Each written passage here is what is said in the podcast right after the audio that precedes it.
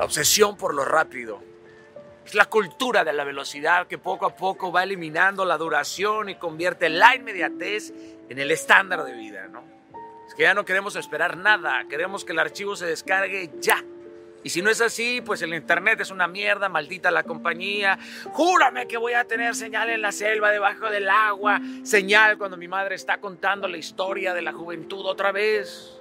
Es que ya no hay tiempo para contemplar, por supuesto, mucho menos para vivir en paz. Ya no se disfruta un éxito cuando se está pensando en conseguir otro más. Mira, mira, mira, mira, ya se me adelantó ese. Y este otro. Y este también. Es que, ¿qué tengo que hacer para vencerles? ¿Qué tengo que hacer para superarles? Y si todo está en paz, pues hay algo que está mal, ¿no? ¿Se han dado cuenta? 30 sencillos musicales cuando antes salía un disco cada dos años. No puedo dejar de hacer contenido porque la gente se va. ¡Qué condena! Te mueres sin los likes. A mí no me importa si hay mucho crap y poco craft. Lo importante es inundar las redes con todo lo que me sobra, aunque el posteo anterior sea igual a este es el consumo voraz de información. Eso imposibilita la serenidad que se necesita para pensar, para discernir. Es que son tantas fotos, tantos videos, que ya no puedo cerrar los ojos porque no quiero perderme ni uno solo. Quiero todo, pero no disfruto nada. Es mi ego que quiere más, mi vanidad quiere más. No compartimos la misma celda, pero sí la misma cárcel. Es la generación que va olvidando que la dirección es más importante que la velocidad. Somos la generación en donde vibran más los celulares que el corazón. Es la adicción a los atajos y no nos damos cuenta que no hay camino más largo que aquel que tiene un atajo. Es el orden digital lo que desplaza las propiedades del ser. La obscenidad de lo inmediato que solo provoca un agrado efímero. Es el imperio de la belleza fingida. Es el mausoleo a las estéticas. en esta marea enorme de estímulos y excitaciones en donde lo importante desaparece y lo carente se hace evidente, pues lo hermoso que llevamos por dentro va siendo esclavizado en la vitrina de lo sensual es la sexualización del cuerpo acompañada de la vulgar comercialización del alma.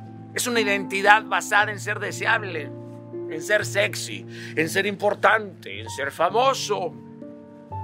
Es la cultura que somete a la moral al escaparate del consumo, porque nadie postea sus fracasos, me incluyo. No mostramos nuestras heridas, todo tiene que ser perfecto, impoluto. Filtros para la cara, filtros para la panza, pero aunque te maquilles las ojeras, pues nadie puede maquillarte la mirada. Bienvenidos al infierno de lo igual la condena de lo parcial.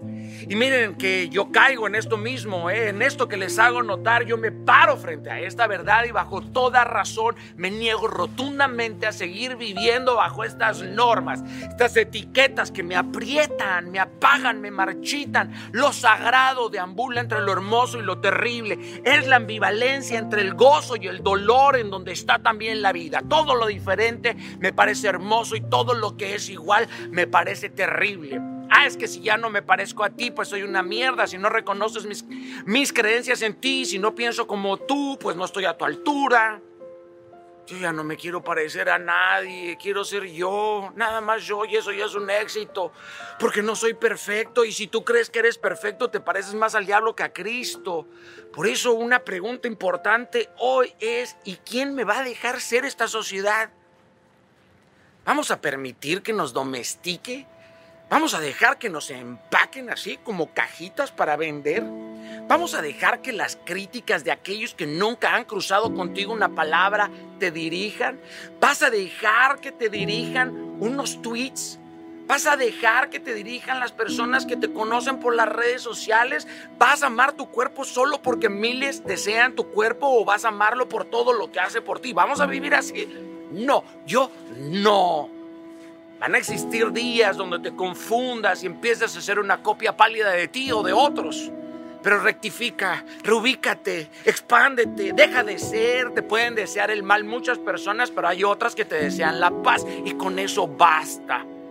Porque gracias a Dios en nosotros hay divergencias, contradicciones, porque solamente la unidad de nuestros destellos y oscuridades nos constituyen. Es la positividad del quebranto, lo esencial de lo sagrado. de lo sublime, porque solo somos íntegros cuando aceptamos el mal en nosotros, cuando no se le permite al dolor ser estéril, cuando se acepta que no somos perfectos, cuando expiamos nuestras mezquindades, porque sin dolor el crecimiento se detiene.